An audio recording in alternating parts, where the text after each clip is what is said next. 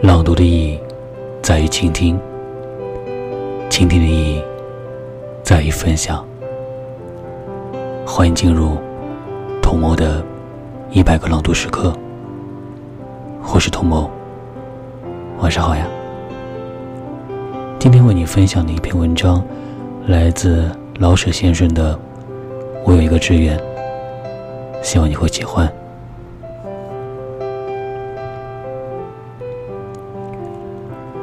我是个没什么大志愿的人，我向来没说过自己有如何了不起的学问与天才，也没觉得谁的职业比我自己的高贵或低贱。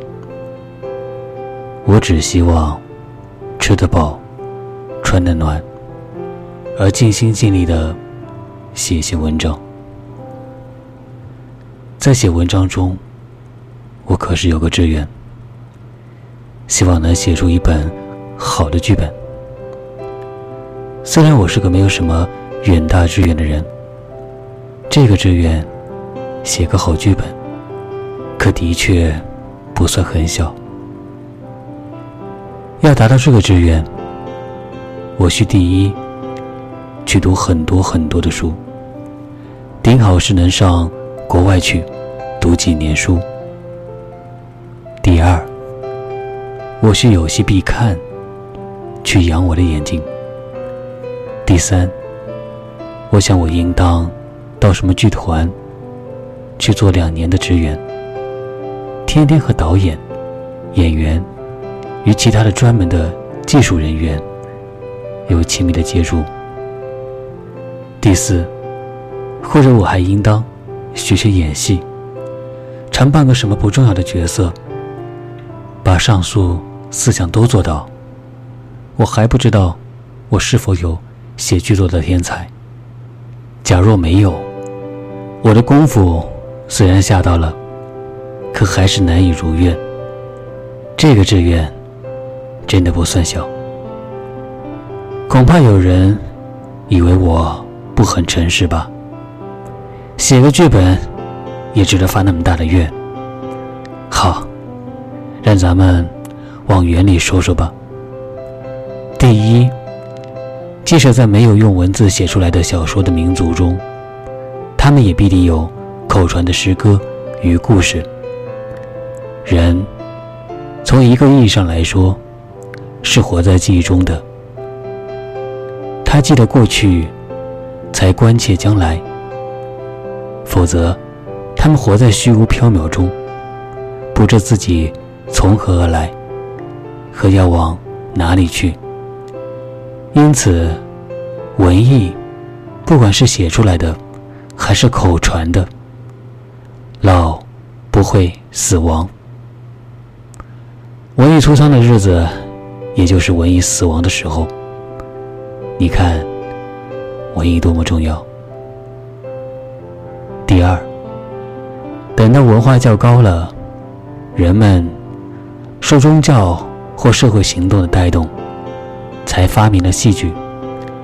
戏剧比诗歌与故事年轻，而在服装上、动作上、谈吐上，都比他的哥哥们更漂亮、活泼、文雅的多。戏剧把当时的文化整个的展现在人们面前。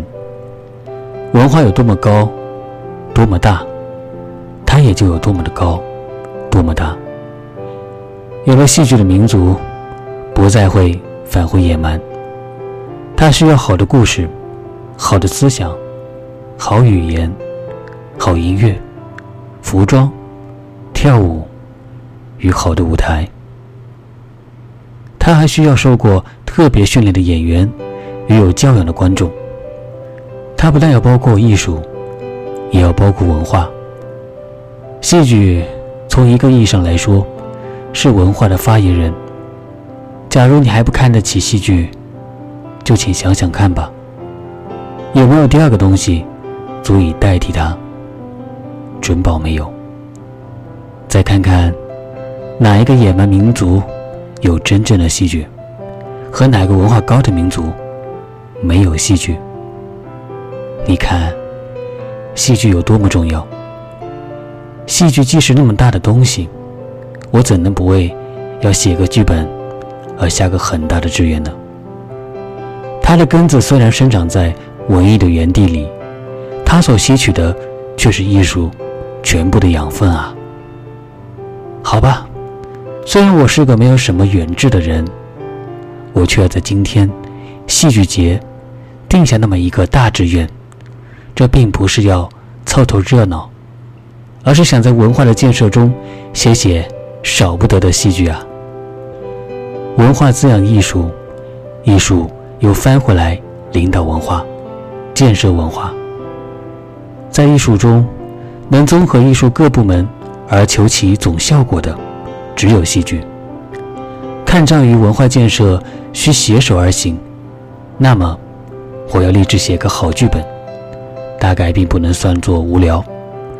至于我能否如愿以偿，那就看我的努力如何了。业余戏剧，同人共勉之。在一九四四年二月十五日，《新民报》晚刊。